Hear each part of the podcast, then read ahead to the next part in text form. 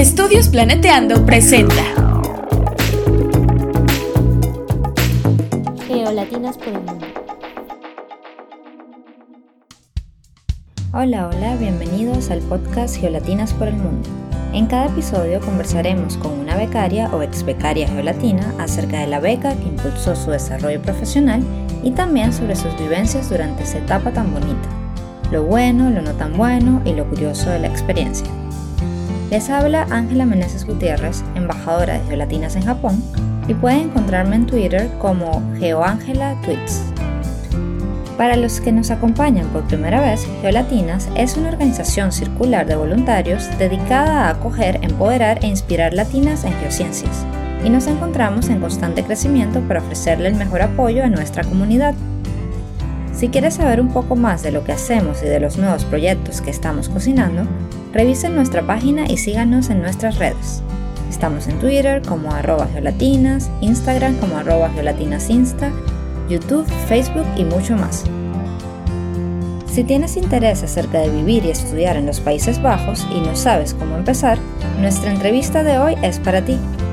Hoy nos acompaña la doctora Adriana Guatame García, Adriana es una geóloga colombiana con maestría en sensores remotos para exploración de minerales de la Universidad de Twente, Países Bajos, y PhD en Ingeniería de Recursos de la Universidad Técnica de Delft de los Países Bajos.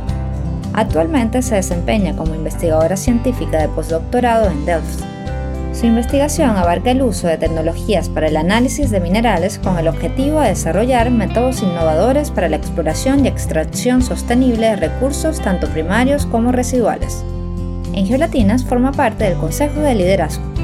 Durante su maestría, Adriana recibió una beca NUFIC del Dutch Organization for Internationalization in Education y hoy nos compartirá su experiencia con la beca. Bienvenida, Adriana. Muchas gracias por estar acá. Por favor, cuéntanos un poquito sobre ti y cómo te interesaste en una carrera en ciencias de la Tierra. Eh, bueno, Ángela, yo soy colombiana. Yo nací en Chía, que es un pueblito que queda muy cerca a Bogotá, que es la capital del país. Y pues de pequeña siempre tuve la oportunidad de disfrutar estando al aire libre. También siempre me gustó la idea de, de poder viajar, conocer lugares diferentes. Y cuando estaba estudiando en el colegio me gustaba mucho la química.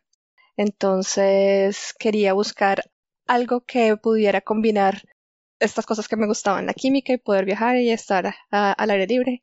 Y así es como conocí la geología. Claro, siempre es importante que a uno le guste lo que haga, ¿no? Y la manera en la que lo dice suena como una muy buena combinación.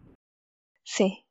Sí, entonces cuando estaba en el colegio tuve que hacer un proyecto sobre exploración de hidrocarburos y ahí me di cuenta cómo se puede combinar la química con lo que es las salidas de campo y la exploración y este tipo de cosas. Me parece muy bonito. Claro, y buscando todo la geología y estas salidas de campos y viajes, has logrado ir a muchos lugares, ¿no? Ahora te encuentras en los Países Bajos o como en Latinoamérica solemos llamarlo Holanda. Sí, ya llevo aquí en, en Holanda o los Países Bajos, que es como ah, los holandeses prefieren llamarlo, hace un par de años. Hice mi maestría en la Universidad de Twente, como lo indicaste antes, que es una universidad que queda en un pueblo bien cerca de la frontera con Alemania. Y luego para el doctorado lo hice en la Universidad Técnica de Delft, que queda al otro lado del país, eh, cerca de La Haya. Eso es lo mismo que la postilla de La Haya, ¿no? sí, ahí es en donde lo oficializan. sí, muy importante. ¿Y cómo ha sido tu experiencia viviendo y estudiando en los Países Bajos? La experiencia es eh, impresionante. Es un, proceso muy enriquecedor. Los Países Bajos es un país bastante pequeñito, pero la cantidad de cosas que se viven acá son impresionantes. Tienen una calidad de vida muy, muy buena y eso también hace que, que la vida en sí sea mucho más, más relajada. Y lo que más me gusta definitivamente es que los eh, holandeses son famosos por las bicicletas todo el mundo se mueve en bicicleta para todo lado y por supuesto yo también ando con mi bici y eso le mejora a uno la calidad de vida de una manera impresionante. Sí, sí, es importante, mantienes un estilo de vida saludable. En Japón es, es bastante similar a eso. Sí, para, para los holandeses es muy importante tener un estilo de vida saludable y tener tiempo libre, poder dedicarse a sus hobbies, a la familia. Entonces ellos son súper organizados para poder tener el tiempo separado de, trabajo y de, descanso, de disfrutar la vida. Sí. ¿Cuál es la jornada laboral en los Países Bajos? Son de, de ocho horas diarias, pero lo que de verdad hace la diferencia es que ellos casi no toman descansos durante el día, sino que intentan ser muy eficientes para poder regresar a casa lo más pronto posible. Entonces trabajan más o menos de 8 de la mañana a 4 de la tarde, 5 por tarde. Pero eso también quiere decir que no hacen break para el almuerzo. Fue, algo a lo que me tuve que acostumbrar un poquito a las malas, porque en Colombia, como en casi todos los países latinoamericanos, estamos acostumbrados a tener nuestro almuerzo grande y pues uno también tiene el tiempo para almorzar y para reposar. Acá no, eso es un sanduchito rápido enfrente al computador y sale. Sí, sí, hay muchos cambios eh, en Latinoamérica en comparación con Europa o Asia o algún otro lugar, ¿no? Sí. Que estando yo acá es algo que, que puedo ver muy fácil porque la comunidad internacional es tan grande. Hay gente de todos, todos los países. Entonces uno también ve todos esos contrastes, otra gente que, que tienen otro tipo de, de, rutinas y que también se tienen que acostumbrar a, al, al modo de vida holandés. Entonces eso también es muy bonito de, de tener la experiencia. Claro, sí, es muy bonito eh, todo el intercambio cultural y, adaptarse a nuevas rutinas y a, nuevas oportunidades, ¿no? Eso es muy bonito de lograr vivir en el extranjero. Sí. Y pues, estando en una comunidad eh, completamente internacional, la forma como nos comunicamos o la cosa que, que nos une, estando en un ambiente académico también, es hablar inglés. Entonces, pues en los Países Bajos se habla holandés, pero para la rutina académica, para la cuestión con los amigos internacionales, todo es en inglés. Pero ya cuando se trata de hacer las compras o mirar las noticias, eso sí, ya, pues es en holandés también. Claro, ¿y tú hablas holandés? Ahora sí, pero me ha costado bastante. No es un idioma fácil, no es un idioma que suene bonito. Entonces, como que no, no hay muchos mucho estímulo para aprender el idioma. Y pues estando todo el tiempo dentro de la comunidad internacional, es mucho más fácil quedarse hablando solamente inglés. Aprender el idioma no, no es tan fácil. Pero lo importante es que cuando llegaste teniendo inglés nada más se puede sobrevivir y se puede sobrevivir, se puede tener un, estilo de vida sin problemas, ¿no? Sí, la, la mayoría de holandeses hablan inglés decente, entonces uno se puede comunicar pero la, la calidad de vida mejora si uno sabe holandés además. Sí, entonces es importante que si planean ir a los Países Bajos, que se revisen un poquito el holandés y luego también lo estudien cuando estén allá, ¿no? Sí.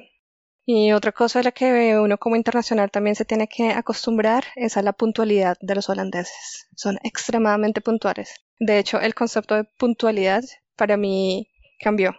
Para mí en Colombia Tú estás puntual cuando llegas a la hora acordada. En cambio, aquí tienes que estar antes. La hora acordada es para empezar la, cita que tenías. Entonces ese cambio específicamente cuando uno tiene que atender a clases. Si tu clase era a las nueve y llegaste a las nueve, estás tarde. A las nueve tienes que estar listo con tu cuaderno, con tus libros, con lo que sea. Es, diferente y eso em, da un poquito de estrés al comienzo.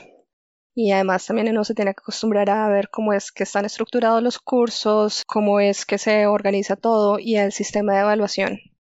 Eso también es, es algo que marca la diferencia porque yo en Colombia estaba acostumbrada a memorizar y uno simplemente se aprendía muchas cosas y eso era suficiente. En cambio acá el enfoque es más en el pensamiento crítico, en qué puede hacer uno con el conocimiento. Capaz es algo que es común no solo en Colombia, sino también pasa en Venezuela y no sé si pasa mucho en Latinoamérica pero nos entrenamos con mucho conocimiento técnico y si es geología te aprendes todos los nombres de las rocas y todos los componentes, pero a veces no se estimula el pensamiento crítico o el uso de la lógica, ¿no? Exacto, sí, sí, más como qué vas a hacer con, con todas las cosas que sabes, que simplemente tener muchas cosas en la cabeza. es verdad, sí, es importante. Y durante tus estudios de maestría en los Países Bajos, contabas con la beca de NUFIC, ¿no? Cuéntanos un poquito sobre esta beca y cómo fue el proceso general de aplicación. Bueno, NUFIC es un programa de internacionalización para la educación del gobierno de los Países Bajos. Entonces es organizado por el Ministerio de Educación y el Ministerio de Relaciones Exteriores. y el objetivo de estas becas es hacer colaboración con países eh, en desarrollo, o sea, todos nuestros países en, Latinoamérica. Entonces, NUFIC es como el, programa sombrilla y ellos tienen varios programas de becas dependiendo el tipo de cooperación que se tiene con, cada país. Para el caso específico de Colombia, cuando yo apliqué para la beca era el, Netherlands Fellowship Program, NFP, y ese ahora se llama el Orange Knowledge Program.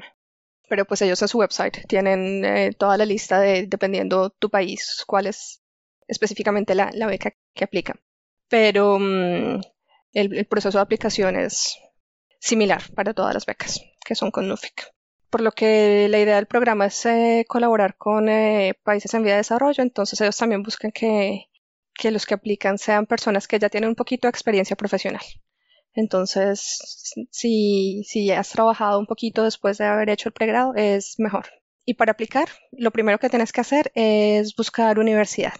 Entonces, de las universidades en los Países Bajos, ¿cuál es el programa que quieres hacer? Y tienes que buscar la aceptación de la universidad. Pues eso va a depender de, los requisitos de cada universidad, pero por lo general es inglés, que va a ser un requisito de, de TOEFL o de IELTS. Y un, ensayo o una carta de motivación diciendo por qué quieres eh, presentarte a ese programa. Y pues por supuesto tener tu diploma de pregrado de una universidad que sea reconocida acá en los Países Bajos. Y una vez la universidad te ha aceptado, entonces ellos te asesoran para ver con NUFIC cuál es la, beca que mejor te sirve. Todas las universidades en los Países Bajos son, son públicas, son del gobierno entonces eso quiere decir que las universidades trabajan mano a mano con NUFIC para hacer toda la, cuestión de las becas. Entonces una vez ellos te asesoran con la beca, tú te presentas eh, o haces el procedimiento con, con NUFIC y ya entregar un par de documentos, todo en inglés con el sello de apostilla de la Haya. El proceso es en línea. No tienes que mandar papeles en físico, sino todo, todo se manda escaneado. Incluso las apostillas ahora son electrónicas, entonces eh, con eso no, no hay problema. Para mi beca NFP, uno de los requisitos también era mostrar cómo yo iba a aplicar el conocimiento que iba a adquirir durante la maestría en Colombia. Entonces, para eso yo presenté una carta de mi empleador en ese momento, que era el Servicio Geológico, y idealmente te piden también que puedas demostrar que vas a tener una garantía de trabajo una vez termines la maestría. O sea, que, tu empleador te va a, conservar el, empleo. Esto con la idea de poder garantizar que regresas a tu país y vas a aplicar el conocimiento que, adquiriste en, los Países Bajos. Claro, muy importante también que es lo que uno le deja al país de origen, ¿no? Y esta beca ¿Qué beneficios da? O sea, cubre todos, los, el seguro, viáticos, pasajes, ¿cómo funciona? Primero que todo, depende de, del tipo de beca, que depende del tipo de cooperación. Entonces, países que, que están en, que reciben más ayuda económica de los Países Bajos van a tener programas más completos de becas. Países que están económicamente más estables reciben un poquito menos de dinero. Para el caso de Colombia, la beca era completa, te dan los tickets aéreos, seguro médico, eh, gastos de investigación, entonces si tienes que hacer análisis de laboratorio o salidas de campo, todo eso está cubierto por la beca. Y el, el estipendio mensual, que es un poquito más de lo que es el salario mínimo vigente en el país. Y es suficiente para cubrir tus necesidades más básicas. Es ¿eh? suficiente. Eso es muy importante. Sí, Decir que es por lo menos el salario mínimo quiere decir que vas a vivir por lo menos con el estilo de vida básico holandés, que eso ya de por sí es bastante bueno. Claro, eso es muy importante. ¿Y cuándo empieza el proceso de aplicación cada año? Depende de cuándo comienza el programa que vas a tomar, porque hay unas universidades que comienzan en septiembre, hay otras universidades que comienzan en octubre, noviembre. Entonces, para los programas que, que comienzan en septiembre, la aplicación tiene que ser entre diciembre y enero. O sea, si, si quieres empezar en septiembre de 2021, tienes que estar aplicando ya mismo, en en, enero, pero para las que comienzan en, noviembre, eh, las aplicaciones son entre mayo y junio. Claro, entonces estar pendiente revisando las páginas y viendo que, a cuándo se adapta el, proyecto que quieres empezar, ¿no? Y ya mencionaste que los documentos todos los enviaste en inglés, pero el idioma de trabajo en, el laboratorio o, o, como tomas las clases también es, es, en inglés o es en holandés? Eh, no, es en inglés.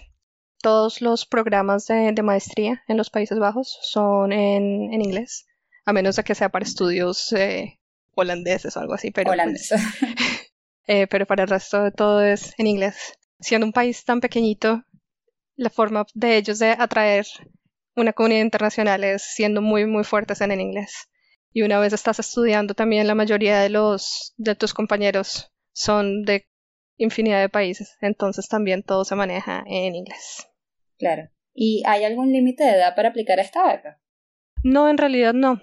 Lo único que te piden es que tengas algo de experiencia profesional.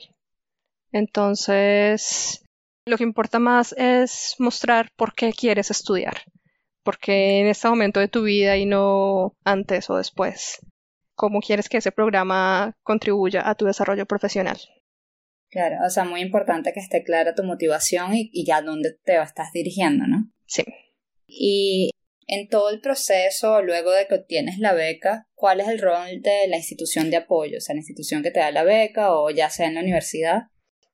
Eh, bueno, antes de, de empezar los estudios, NUFIC organiza, ellos lo llaman el eh, evento pre-departure, que solo lo organizan con las embajadas en, cada país, que es un, evento para darte a conocer las cosas generales del país, que tienes que saber, cómo te tienes que preparar para tu estadía. Y eso es para cualquier persona que vaya a, estudiar en los Países Bajos. Incluso si no estás con beca de NUFIC, también puedes participar de, este evento. Aquí la única cuestión es que no en todos los países de Latinoamérica hay embajadas holandesas.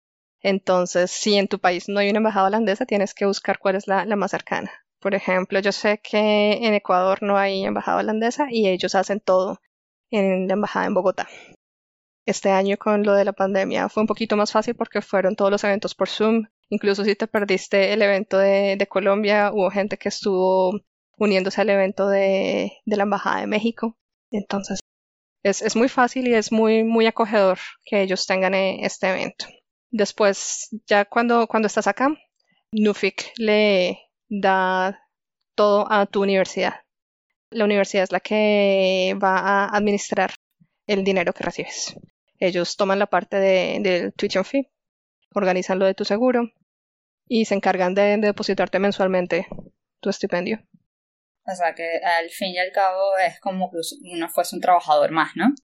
Sí.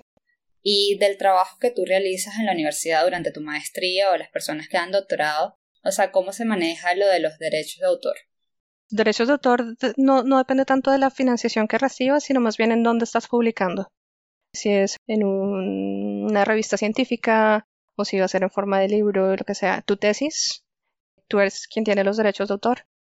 Para NUFIC, ellos lo que les interesa es que se, se reconozca que los estudios y la investigación fueron financiados por ellos. Entonces, en la parte de agradecimientos, tienes que decir, estos estudios contaron con el apoyo del programa tan, tan, tan, tan, tan.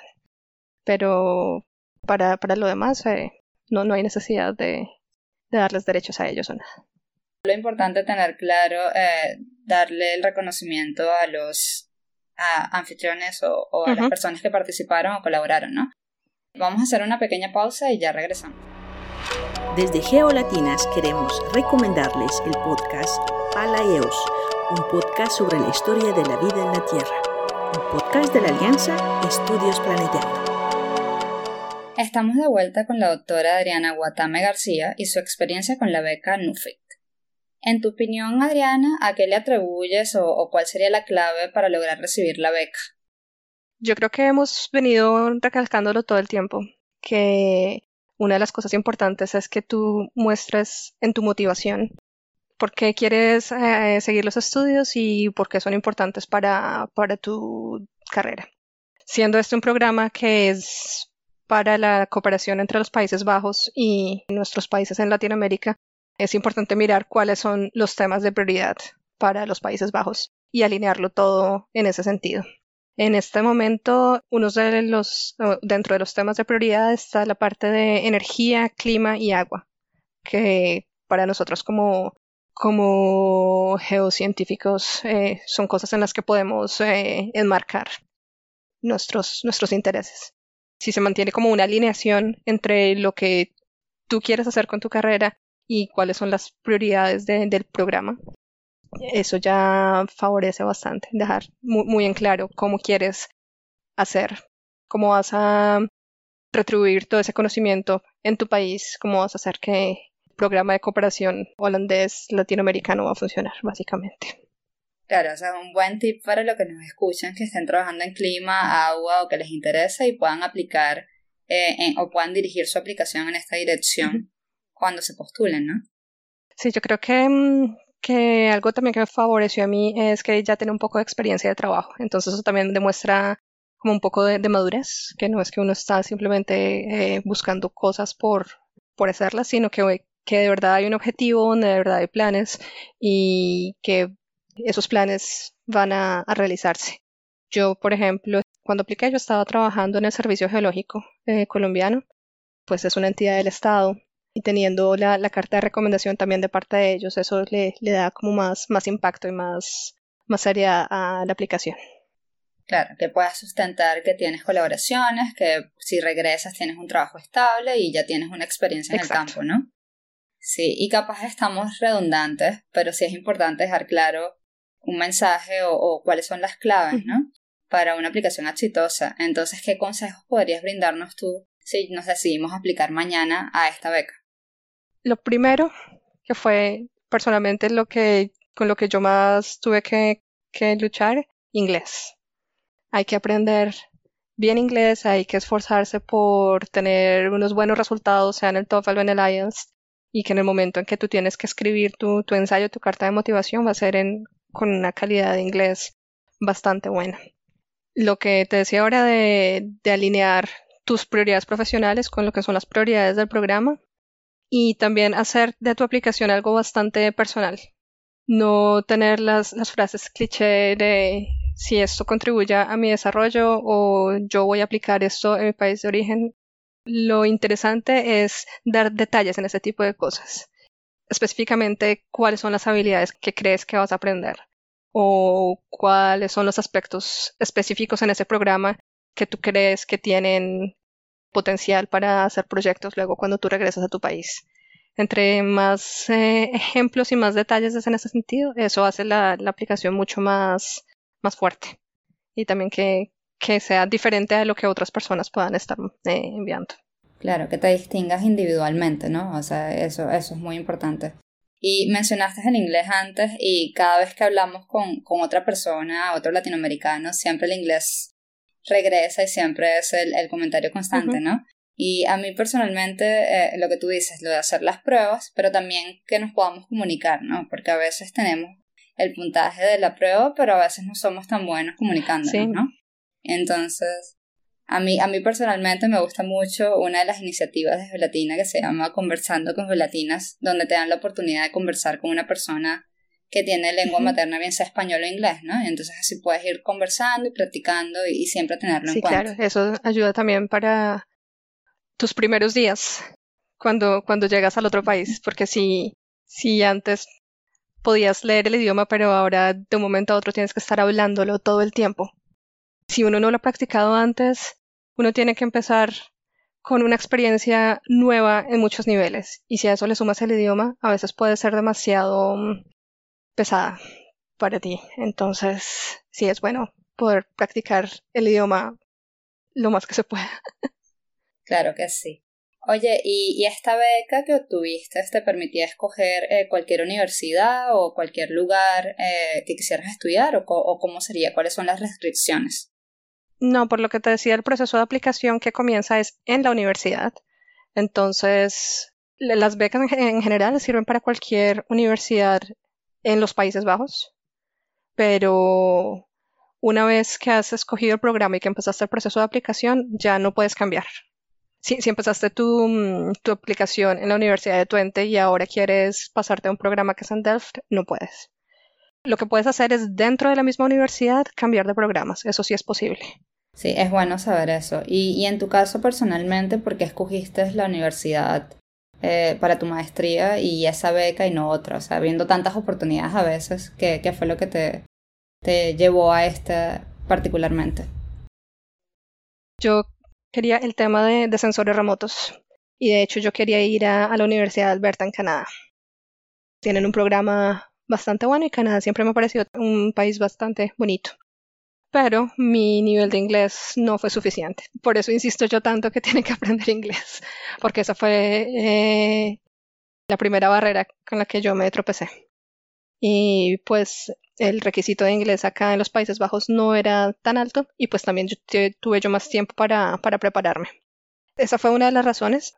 La otra razón es porque mmm, el programa que, que yo hice en, en, la Universidad de Twente, ese empezó hace muchos años como un programa de cooperación de lo que se llamaba el International Institute for Geoinformation and Science and Earth Observation, tenía colaboración con el Servicio Geológico y con el, y con el Instituto Geográfico, con el Agustín Codazzi. Entonces, de mis compañeros de trabajo en el Servicio Geológico, me recomendaron mucho el programa y pues para ese entonces ya había evolucionado no solamente para un curso, sino ya había, era un programa full de maestría incluido en, la universidad. Entonces ahí fue como empecé yo a, mirar. Pr primero busqué yo el programa, cuál era es, esa maestría que yo quería hacer y luego miré qué oportunidades habían para las becas.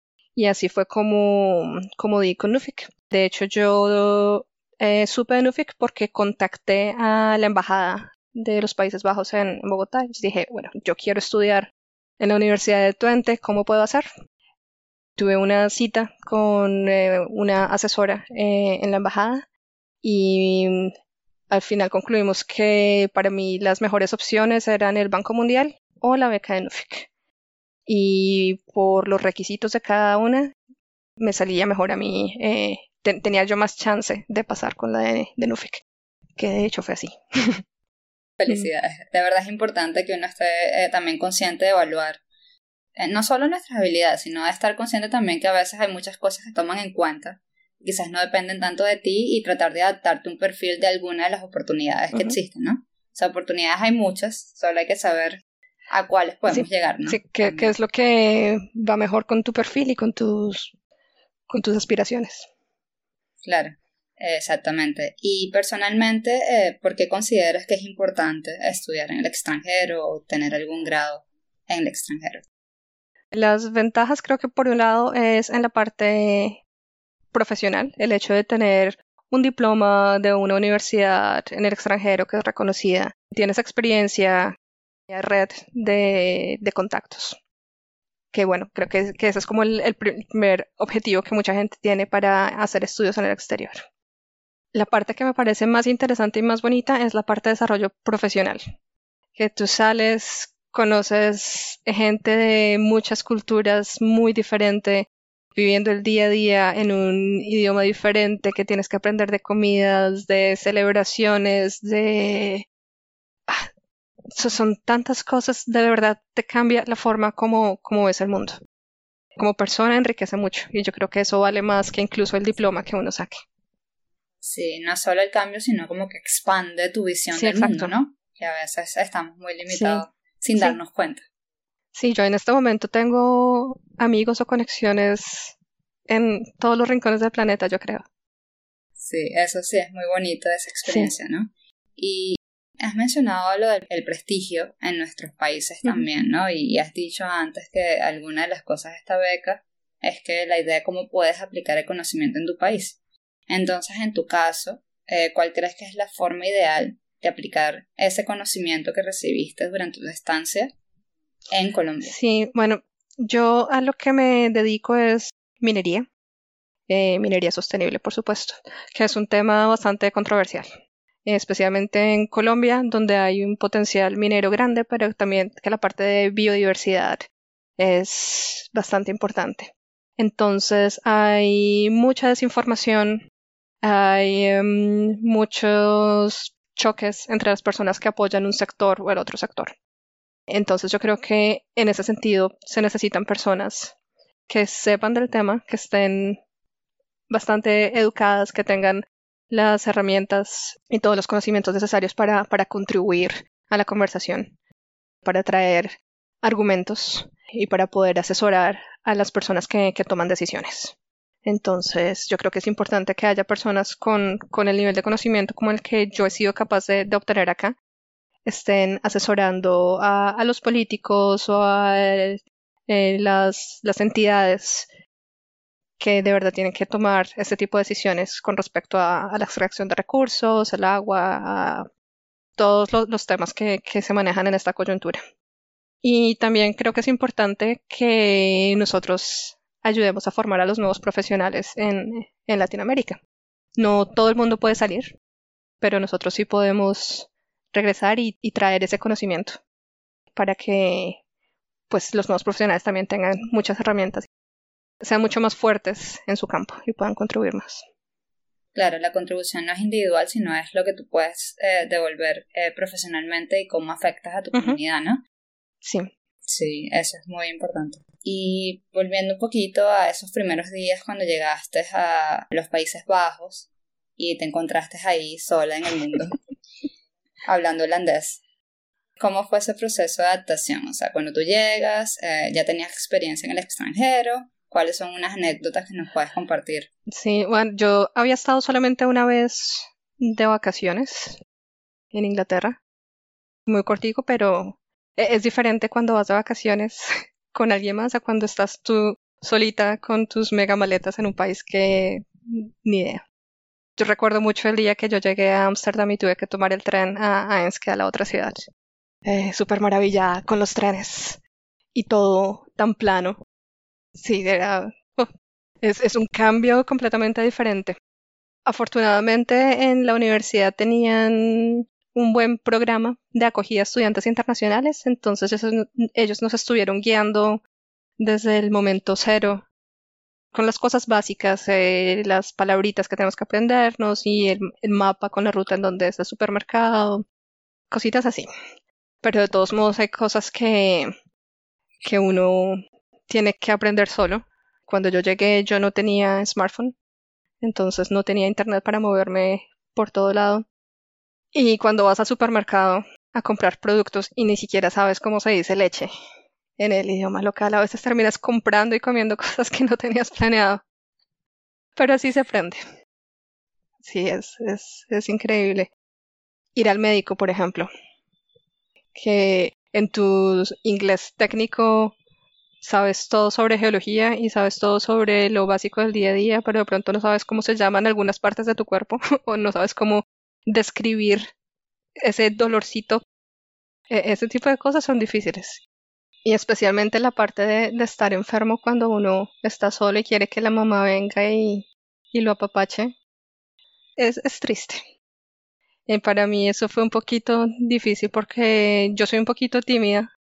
Entonces, hacer amigos, conexiones fuertes, me, me costó tiempo. Entonces, ese tipo de cosas que implican de verdad un contacto bastante cercano pueden ser un poquito más, más retadoras para personas que no son como tan, tan abiertas y tan espontáneas. O sea, hay muchas cosas positivas de vivir en el extranjero, los trenes, el cambio de ambiente, pero siempre también hay dificultades, ¿no? Lo importante es que has ido superando cada una de ellas poco a poco. Sí, yo creo que, que al final tú miras atrás y dices, sí, hubo días muy bonitos, hubo días malos, pero todo ha valido la pena. Y para resumir, o sea, para dejar un mensaje, llevarse a casa quien quiera que nos esté escuchando, ¿cuáles son las palabras claves para recibir la beca, o sea, para que tu aplicación sea exitosa? Inglés, muy buen nivel de inglés. y alinear tus expectativas personales a nivel profesional con lo que el sponsor está ofreciendo. Con eso, si, si se encuentran los dos en el mismo sitio, entonces ahí ya tienes muchísimos más chances de, ganar. Tener la, alineación entre, entre la carrera, entre el programa y entre lo que tú quieres hacer con, con tu vida profesional. Claro, ¿y dónde pueden acudir los candidatos, o sea, las personas que, se, que estén pensando ahorita que quieren aplicar a esta beca para recibir más información? Pueden contactar a las embajadas eh, en sus respectivos países, que eso fue lo, que yo hice, fue lo que más me, funcionó. Está un sitio web que se llama studyinholland.nl, que ahí está toda la información sobre los, los programas de, de NUFIC. También hay asociaciones de exalumnos en Latinoamérica. Están los, los grupos de, de Facebook y comunidades en las que personas que, que, ya han tenido la experiencia también pueden dar sus consejos o pueden dar más información. Sí, yo creo que esos son los, los, los mecanismos más, más fáciles para entrar en contacto con ellos. Claro que sí, vamos a estar seguros de dejar, aunque son todas las embajadas que pueden consultar, pero por lo menos el enlace en la embajada en Colombia para que las personas puedan consultar en nuestra caja de comentarios. Y para cerrar este, este espacio, porque esto se llama Gelatinas por el Mundo. ¿Nos puedes contar un poquito sobre tu experiencia en gelatina o, qué significa para ti? Oh, oh, gelatinas ha sido lo mejor que me ha pasado, lo mejor que le ha pasado a mi carrera en el último año. Yo terminé mi doctorado hace un año y estaba yo metida en, mi burbuja académica y con gelatinas he conocido el mundo.